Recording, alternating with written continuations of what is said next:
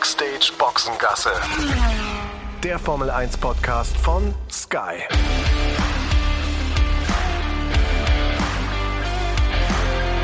Mit Sascha Roos, Peter Hardenacke und Sandra Baumgartner.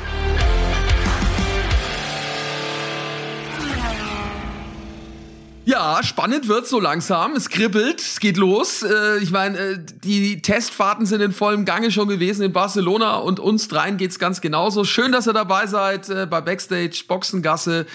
Man muss eigentlich jetzt nur noch ein bisschen warten, paar Mal schlafen und dann sind wir mittendrin in der Formel 1. Großartig. Wir freuen uns drauf. Sandra, Peter und äh, ich. Und äh, ja, für den Peter äh, ne, geht's jetzt schon ans Kofferpacken. naja, nicht ganz so voreilig, lieber Sascha. Ähm, ihr wisst ja immer, ich brauche mal ein bisschen, ein bisschen länger, um dann meinen Koffer wirklich auch ähm, zu packen. Aber wir haben ja heute Morgen auch schon kurz telefoniert. Ich merke jetzt, dass die Anspannung steigt. Ich war ja bei dem Barcelona-Test ähm, raus und habe das wirklich äh, als Soundgast dann verfolgt von zu Hause, wie äh, die Zuhörer auch, hab's äh, nur gelesen und natürlich mal ein bisschen was mitbekommen bei uns in den Chats, weil Sandra ja da war. Ähm, aber ja, wie gesagt, jetzt geht's äh, für mich dann auch los und ich merke jetzt so, ähm, auch gestern äh, wo, waren wir noch im Kino ähm, und äh, war noch was essen und ich merke aber so, dass, dass ich das so gar nicht mehr so richtig genießen kann, weil jetzt äh, alles irgendwie nur noch so im, im Zeichen der Formel 1 steht, äh, der Fokus halt immer, immer größer wird. Ähm, und ja, tatsächlich ähm, überlege ich auch, äh, dann heute Abend schon den Koffer zu packen. Das wäre Rekord für mich. Also ähm, wirklich zwei Tage vorher. Ähm, also soweit ist es schon bei mir. Vielleicht liegt's am Alter. Peter, warte noch ein bisschen. Warte noch ein bisschen bitte mit dem Koffer packen, weil Warum? ich, ich habe ja noch Sachen von dir. Das stimmt, das stimmt. Du hast mir ja Sachen mitgebracht. Wie warst du, warst du shoppen für ihn oder was? Naja, nicht so ganz. Also ich würde mal sagen, es war eine Co-Produktion, weil Peter hat sich das natürlich selber ausgesucht. Ich würde mir nie anmaßen, äh, für den Peter Sachen auszusuchen. Ähm, das soll er schön selber machen, Ach, was so ihm da gefällt. Ja und ich habe das aber jetzt nur ähm, dann mitgenommen, weil das noch beim Schneider war und ein bisschen angepasst wurde für den Peter. Hast du zugenommen oder was, Peter? Hast du zugenommen?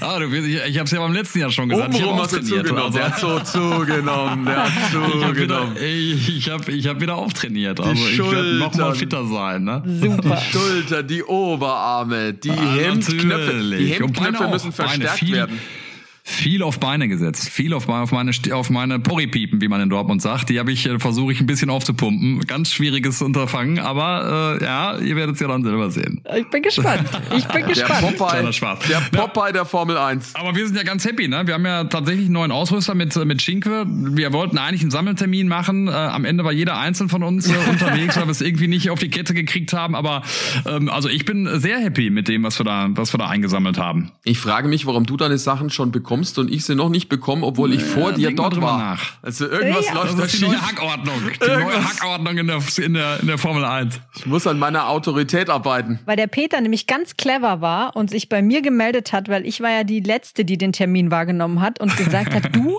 frag doch da mal nach, ob die Sachen schon fertig sind. Und wenn, dann nimm sie doch einfach mit. Und genau das habe ich gemacht. Jetzt habe ich aber nicht so natürlich... habe ich gesagt, jetzt kommst du mit drei Tüten um die Ecke. Nein, so viel ja, Nein, alles gut. Aber ich habe äh, Sascha leider nicht geschaltet, dass du ja irgendwie auch dann noch Sachen hattest, sonst hätte ich da natürlich auch nochmal nachgefragt. Nein, alles gut, das passt schon. Also ihr seid ja auch zuerst jetzt im Einsatz. Äh, ich bin ja auch im Einsatz, logischerweise dann, äh, wenn es losgeht mit den Testfahrten, denn da freue ich mich auch schon drauf, das wird wieder mega.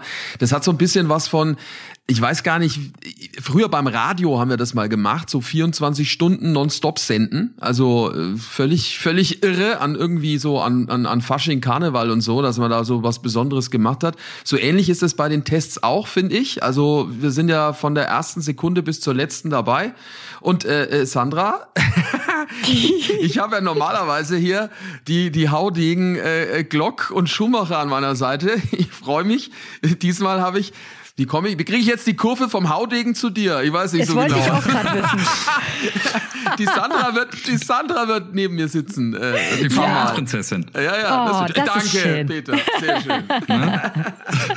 ja, du, ich freue mich tierisch, weil ich habe tatsächlich noch nie in der Kommentatorenbox gesessen. Noch nie. Ich sehe das natürlich immer ne, auf den diversen Monitoren, die wir da so ähm, vor Ort auch zur Verfügung haben. Aber ich habe da noch nie gesessen. Ich habe noch nie so ein Headset aufgehabt. Und ähm, ich glaube, dass du mich wahrscheinlich schon am Anfang echt ganz schön einbremsen musst, dass ich nicht vor lauter Aufregung irgendwie falsche Knöpfe drücke oder was auch immer. So. Ich drücke am liebsten, glaube ich, einfach gar keinen Knopf, damit ich nicht aus Versehen was falsch mache.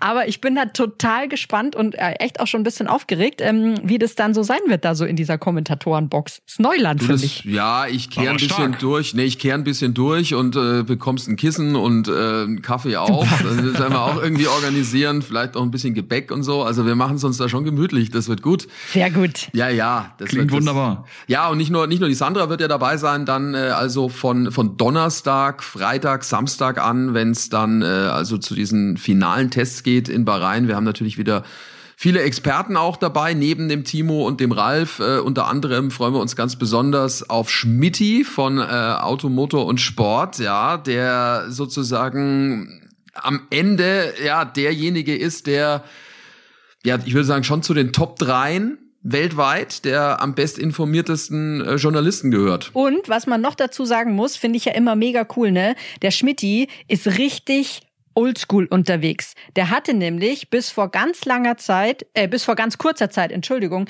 nicht mal ein Handy. Also den siehst du im Fahrerlager immer rumlaufen mit so einem kleinen Block und der führt alle seine Recherchegespräche etc. führt er immer noch persönlich und rennt dann immer rauf und runter und versucht die verschiedenen Leute abzupassen und besitzt kein Handy. Inzwischen hat er aber eins, weil wegen Corona, ne, man muss sich ja ganz oft in irgendwelchen Apps anmelden in den diversen Ländern, wo man hinreist. Und insofern hat Schmidti jetzt inzwischen auch ein Telefon ähm, und kommt aber, so wie ich das gehört habe, noch nicht so ganz gut klar damit, wie das so funktioniert mit diesen Apps.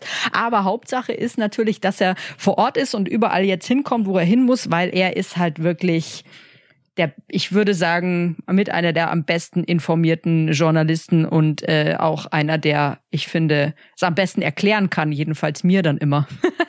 Man könnte sagen, Top 3, Sascha, oder? Das könnte, könnte, man, könnte man sagen, Top 3. Michael Schmidt von Auto, Motor und Sport.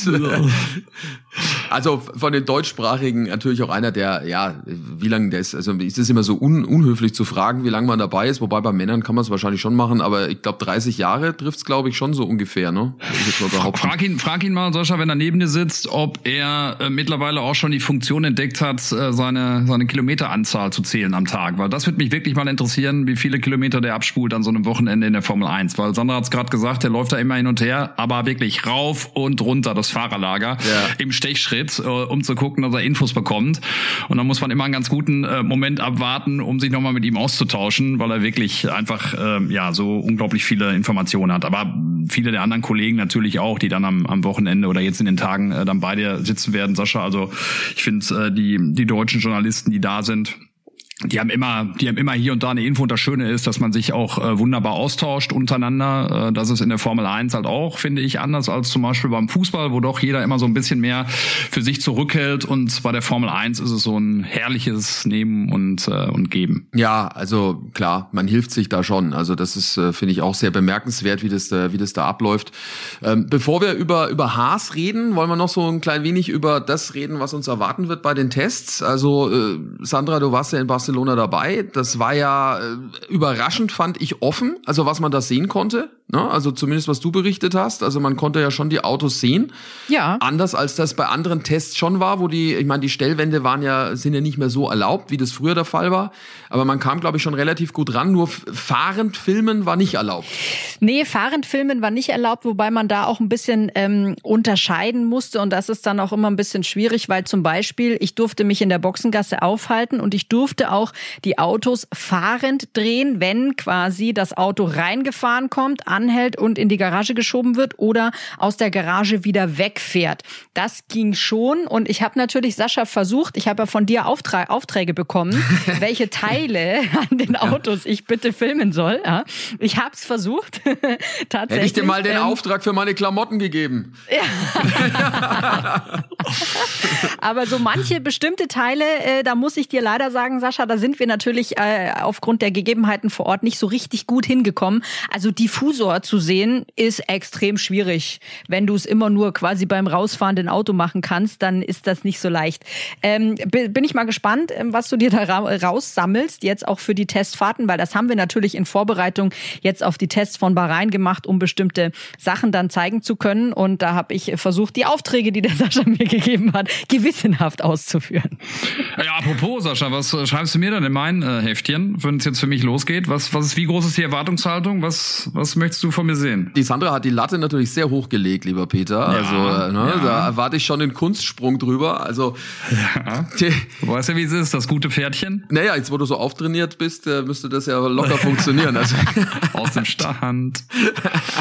Also die, die Fuso, also im Endeffekt der Bereich für all diejenigen, die das jetzt nicht so, so direkt auf der Pfanne haben, das ist praktisch der Bereich zwischen der Hinterachse, äh, kurz oberhalb des Bodens, also dort, wo der Unterboden dann hinten endet. Äh, dort gibt's äh, wunderbare Kunstwerke. Es gibt ja in dieser Saison den neuen Ground-Effekt, den gab es in den 80er Jahren schon. Dort versucht man das Auto praktisch hermetisch abzuschließen mit der Luft und somit äh, eine Ansaug, äh, ja, im Endeffekt so eine Ansaugbewegung zu erzielen, sodass das Auto auf den Boden gepresst wird. Hochkompliziert und hochkomplex, aber man kann das an gewissen Dingen, glaube ich, ganz gut erkennen. Aber Nachteil hat schon gegeben, ne? das haben, haben die Teams festgestellt, dieses Purposing, ich wusste das vorher nicht, diesen Ausdruck, also dieses äh, quasi diesen Delfin-Effekt, es geht nach oben und geht nach unten, war mir jetzt nicht so ganz bekannt, um ehrlich zu sein. Ähm, die Teams sind auch ein bisschen überrascht worden davon. Sascha, worauf achtest du denn jetzt am, am allerersten, äh, dann, wenn jetzt die, die Testtage anfangen? Was glaubst du, wo, wo die größten Unterschiede sind bei den, äh, bei den einzelnen, äh, bei den einzelnen Marken? Also zum einen, ob sie diesen, diesen Effekt wegbekommen haben. Ich denke, das ist schon so ein Ding. Also die Autos sind ja auf der Geraden, also auf der, auf der Start- und Zielgerade in Barcelona, also einige, vor allem der Ferrari, ganz schön so gehüpft von nach oben nach unten. Das hat damit zu tun, dass man den, den, den diesen Ansaugeffekt hat und das Auto nach unten gedrückt wird. Das reißt dann aber irgendwann ab, diese Aerodynamik. Das heißt, verliert wieder so einen Anpressdruck, dann geht's wieder nach oben, dann auf einmal entsteht wieder Anpressdruck und es wird wieder nach unten gedrückt. Also es ist so eine Pendelbewegung. Und das wiederum muss man durch irgendwelche Vorkehrungen am Unterboden offensichtlich ja verhindern. Und da bin ich gespannt, äh, ob sie das äh, hinbekommen haben. Glaubst du, dass es ein größeres Problem ist? Auf lange Sicht glaube ich schon. Also ich, ich, ich glaube nicht, dass man das will, dass man da so ewig hoch und runter fährt. Und es ist wohl, zumindest haben es die Fahrer berichtet, ein Problem beim Anbremsen. Also äh, bevor es in die erste Kurve geht weil das Auto halt dann irgendwie auch instabil ist und du nicht genau weißt, wie du mit der Bremse dann arbeiten musst, um in die Kurve zu kommen und das Verzögern hinzubekommen. Was den Teams da vor allem auch so ein bisschen Sorge bereitet hat, ist natürlich, es kommt ja auch immer darauf an, auf was für eine Rennstrecke du fährst. Also wenn du eine hast, die eh schon, ich sage mal, einiges an Bodenwellen auch hat, dann setzt natürlich durch dieses, ich nenne es immer noch Hoppeln von diesem Auto, setzt der Unterboden sehr stark auf. Und da kannst du dir natürlich auch einfach den Unterboden echt blöd kaputt machen. Aber ich habe da ähm, auch bei den Tests mal kurz mit dem Bernd Mailänder drüber gesprochen, der zu mir sagte, naja gut, das gab's ja früher auch schon bei diesem, äh, als, als es noch die Ground-Effekt-Autos gab. Und er sagte auch zu seiner Zeit auch, man hätte es nie wirklich komplett wegbekommen. Also ich frage mich schon, ob das ähm, mit dem Fortschritt der Technik, sage ich mal, möglich ist, das wirklich ganz wegzubekommen oder ob sich die Teams und äh, vor allem dann auch die Fahrer da einfach, ich sag mal, so ein bisschen mit anfreunden müssen und einfach ihren Weg finden müssen, wie sie mit diesem, mit diesem Hoppeln umgehen. Ja, also ist klar, die haben natürlich jetzt auch Ansätze versucht zu finden in der Zeit jetzt von Barcelona bis jetzt. Das ist ja eine ständige Denksportaufgabe für, für die ganzen Ingenieure. Was aber schon auffiel, war, dass das McLaren-Team offensichtlich die kleinsten Probleme damit hatte, äh, was wiederum dafür spricht, dass die möglicherweise gut aufgestellt sein könnten. Das war ja in Barcelona nicht anders. Da muss man schon sagen, die Halbzeitsieger der Vorbereitung waren äh, Ferrari und McLaren. Also das war äh, der Eindruck, ohne jetzt genau natürlich zu wissen, was Mercedes und äh, Red Bull wirklich aufgedeckt haben. Ja, was ich lustig fand dabei war auch äh, Lando Norris, der gar nicht so happy darüber war, dass er irgendwie äh, auf dem Tableau ganz äh, oft oben zu sehen war, weil er gedacht hat, okay, jetzt denken alle, wir sind irgendwie super schnell und super stark und dieses ähm, diese Erwartungshaltung musst du dann natürlich irgendwie auch erfüllen. Also der hätte es lieber gehabt, wenn er irgendwie nicht so sehr in die Favoritenrolle mit McLaren geschlüpft wäre nach diesen Tests. Bin gespannt, was Bahrain zeigt. Ja, ich auch. Helmut Marko hat ja gesagt, dass äh, die, die drei Top-Favoriten für ihn jetzt auch nach diesen ersten Tests, ähm, ich weiß nicht, wie, wie aussagekräftig das Ganze dann jetzt schon ist und was äh, die Teams natürlich dann auch so intern dann mehr mitbekommen, aber für ihn ist es eben äh, Mercedes, Red Bull und eben auch Ferrari. McLaren hat er jetzt nicht genannt. Ich würde mich freuen, wenn McLaren damit reinstoßen würde, wenn es wirklich dann alles ein bisschen enger ähm, zugehen wird und ich bin auch gespannt, was ihr jetzt gerade besprochen habt, dieses Hoppeln, ob es dann im Bahrain auch noch genauso zu sehen sein wird. Ähm, ich glaube schon, dass es dann auch eine Sache der Balance dann ist, äh, dass man da so ein bisschen auch rum ähm, äh, versucht hat und dass es glaube ich nicht mehr ganz so nicht mehr ganz so stark zu sehen sein wird. Aber wir werden es äh, wir werden sehen. Eine der Fragen, die die dann offen bleiben für für für die Testfahrten jetzt. Aber apropos Helmut Marko, ne? Fällt mir gerade ein. Die Vertragsverlängerung von Max Verstappen, Wahnsinn, oder? Was, was, was haltet ihr davon? Das ist ja schon echt ein Monstervertrag für ihn. Ja, aber clever, ne? Also angeblich sind es ja 50 Millionen im Jahr. Also keiner von uns weiß das genau, hat keinen Vertrag gesehen. Ob das dann auch wirklich so ist, das steht wieder auf einem ganz anderen Blatt Papier. Aber es wird mit Sicherheit so auf Augenhöhe von Lewis Hamilton äh, herumschwimmen. Da denke ich, können wir in seinem Geldspeicher, in seinem kleinen, in Monaco. Äh, ich denke, da können wir, können wir davon ausgehen. Es war natürlich auch ein cleverer Schachzug offensichtlich, weil äh, bis jetzt äh, zählt ja das Gehalt der Fahrer nicht zum Cost Cap dazu. Also es gibt ja diese Begrenzung mit, was sind es, 145 Millionen, glaube ich, äh, pro Jahr. Und äh, ex exklusive, also ausgenommen das Gehalt der Fahrer. Und es wurde ja diskutiert, dass das möglicherweise in den nächsten Jahren, in absehbarer Zeit, damit reingenommen wird. Das heißt, jetzt so einen langfristigen Vertrag zu machen zu diesem Zeitpunkt bedeutet, dass er von einer möglichen Änderung dieses Cost Caps nicht betroffen ist, weil der Vertrag ja jetzt abgeschlossen wurde. Insofern vom Management sehr clever, das so jetzt zu machen, weil solche Summen möglicherweise in zwei Jahren oder in einem Jahr gar nicht mehr möglich wären. Und ich finde auch einfach die Kombination passt wie, wie Faust auf Auge. Also ähm, Red Bull und, und Max Verstappen. Ich finde, man kann sich gar nichts anderes äh, vorstellen bei Max. Also ganz ehrlich nicht. Äh, weder bei Mercedes, auch jetzt nachdem es, äh, was im letzten Jahr passiert war, da gab es ja auch immer wieder Gerüchte, Toto Wolf und so weiter, ob er sich bei, bei, ähm, bei Red Bull mit angestellt hat, beziehungsweise bei, bei den Verstappens, um, um den Max da irgendwie rauszuholen. Ich kann es mir nicht vorstellen, äh, auch nicht bei Ferrari. Das, das passt irgendwie nicht. Und wie gesagt, ich glaube, bei, bei Red Bull weiß er genau, was er hat. Da ist er jetzt so lange da. Das ist so eine eingeschworene Gemeinschaft. Ähm, von daher eine Win-Win-Situation für, für alle, alle Beteiligten. Auch für die Formel 1. Auf jeden Fall. Bis 2026 ist es, ne? Der, der Vertrag. Also das zumindest, was man, was man gehört hat. Und das ist natürlich dann auch eine super Stallvorlage für die Volkswagen-Gruppe, die ja äh, offensichtlich ja dann auch einsteigen werden bei, bei Red Bull, was den Motor anbelangt, wenn das neue Reglement kommt. Das heißt, die haben dann auch schon mal klar einen absoluten Top, Top, Top, Top-Fahrer äh, dabei. Das macht es natürlich noch attraktiver äh, dann, äh, wenn diese Situation geklärt ist für, für Volkswagen, ob das dann Porsche heißt oder was auch immer. Wobei ich mir schon auch vorstellen könnte, dass auch in diesem äh, sehr langfristigen Vertrag so eine Art ähm, Ausstiegsklausel wiederzufinden ist. Das gab es ja bei ihm auch, auch schon mal, ähm, dass es doch vielleicht Möglichkeiten gäbe, ähm, sich dann nochmal umzuorientieren, wenn es vielleicht auch nicht in die richtige Richtung geht. Aber ich, äh, ich bemerke das schon seit einiger Zeit, dass die Formel 1 in Richtung so längerfristiger Fahrerverträge wieder geht, was ich ja eigentlich echt gut finde. Also mein Lando hat sich lange gebunden an McLaren, äh, Charles Leclerc hat sich lange gebunden an Ferrari, Max jetzt auch lange bei bei Red Bull. Also ich finde das ich finde das schon gut als dieses ewige ein Jahr hier, ein Jahr da oder ein Jahr und eine Option und so weiter und so fort. Ich finde das irgendwie ich finde das gut. Ja, irgendwie auch wichtig, ne? Also dass dass da eine gewisse Konstanz dann auch da ist und eine Verlässlichkeit, glaube ich, auch für die für die Fans und äh, für für alle, die da mit der Formel 1 äh, zu tun haben. Ja, wie verlässlich die Formel 1 ist und wie man darauf reagieren muss, manchmal auf besondere Momente, äh, da reden wir gleich dazu. Äh, vorher für euch eine super Information, denn die komplette Formel 1 Saison 2022, die könnt ihr nämlich live und exklusiv äh, auf Sky erleben. Seid bei allen Formel 1 Rennen live und ohne Werbeunterbrechung mit dabei. Verpasst keine Momente des Trainings und des Qualifyings. Zusätzlich gibt's das gesamte Motorsportangebot von Sky mit allen Sessions der Formel 2, Formel 3, dem Porsche Supercup und der W-Series ab diesem Jahr auch an allen 17 Rennen der IndyCar-Serie mit dazu. Erfahrt mehr auf dieser Website sky.de slash F1 Podcast. Dort findet ihr alle Infos zur Formel 1 auf Sky.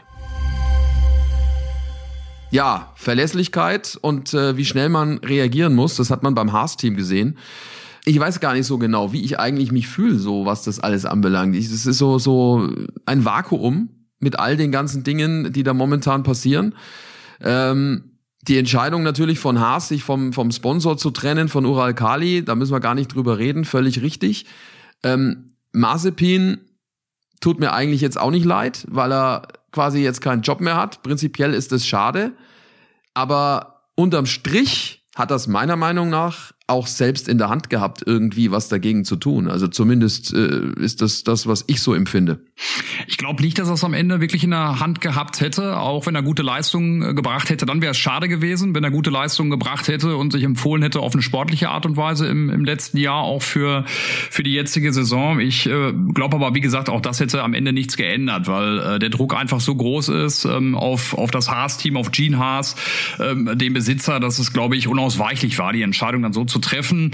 Man hat immer so ein bisschen dann auch äh, natürlich gerade Mitleid mit den Sportlern, ähm, die, die diesen Bann dann irgendwie auch äh, oder die von diesem Bann dann auch getroffen werden, vor allen Dingen mit den Sportlern, die eben gute Leistungen bringen. Aber ich glaube am Ende, um äh, Russland wirklich äh, dann auch weiter so unter Druck zu setzen, ist es, ist es auch aus meiner Sicht die richtige Entscheidung, auch wenn es dann in, in manchen Fällen hart ist. Aber wie gesagt, bei, bei Haas und, und Mazepin finde ich es einfach äh, genau richtig. Nachvollziehbar aus politischer Sicht, aus sportlicher Sicht sowieso. Von daher finde ich Haken hinter. Also was ich meine ist, äh, nicht die Entscheidung von Haas ist natürlich völlig richtig bei all diesen ganzen Dingen, die da äh, passiert sind und äh, definitiv auch absolut äh, nachvollziehbar. Da gab es keine andere Meinung. Aber mit selbst in der Hand haben bei Mazepin meinte ich, er hätte sich ja klar äh, positionieren können, indem er sagt, also das, was mein Land da macht, was Putin macht, geht überhaupt nicht. Ähm, kannst nicht einfach da in der Ukraine einmarschieren und den Krieg anzetteln. Das äh, hat er eben nicht gemacht. Er hat sich auch nicht distanziert von einem Foto gemeinsam mit seinem Papa vor ein paar Wochen, wo er das wohl äh, gemeinsam mit Putin.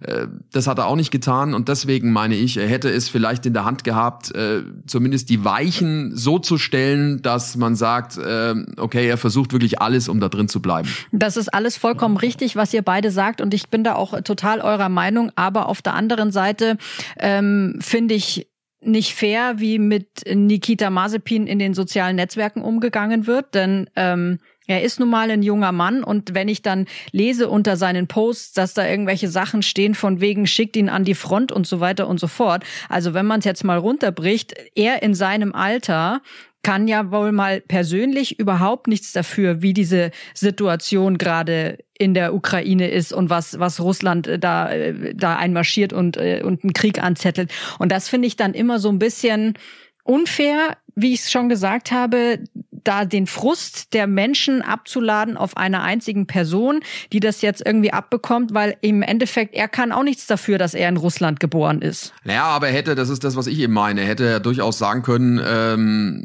ich meine, er ist ein Erwachsener, äh, auch wenn er noch jung ist, aber er ist ja trotzdem erwachsen und ähm, führt sich ja schon auch manchmal so auf, als äh, wüsste er alles, kann, kann alles und ähm, ist ja auch ein bisschen beratungsresistent in manchen Dingen. Und da hätte ich schon erwartet, dass du als, als äh, selbstbestimmter Mensch in der Lage sein kannst, auch mal Stellung zu beziehen. Und das hat er, hat er halt nicht gemacht. Das haben andere gemacht. Dani Queer zum Beispiel, auch ein Russe, hat's getan. Also das, was den Kommentar betrifft, äh, Sandra, natürlich unterirdisch. Ähm, ich finde, das bedarf ja dann auch keines Kommentars. Ähm, äh, solche Sachen, die da dann teilweise ähm, ja äh, unter den, den Feeds dann solcher Sportler irgendwie stehen. Auf der anderen Seite, also so ganz teilnahmslos, das ist ja dann auch mal die große Frage, ne, am Ende des Tages, ähm, glaube ich, äh, ist er und sein Vater ja auch ein Profiteur, Profiteur dessen, was, äh, was unter Putin äh, passiert ist. Sein Vater ist auch ein Oligarch, der, glaube ich, äh, einen guten Draht hat zu Putin. Von daher ist es dann immer die Frage, ne? jeder Einzelne hat ja auch äh, einen Teil, ähm, äh, eine Möglichkeit, sich zu äußern oder sich auch von irgendwas loszusagen. Das ist ja, glaube ich, auch das, was Sascha gerade meint. Und äh, das hat er nicht getan. Und deswegen nochmal mehr.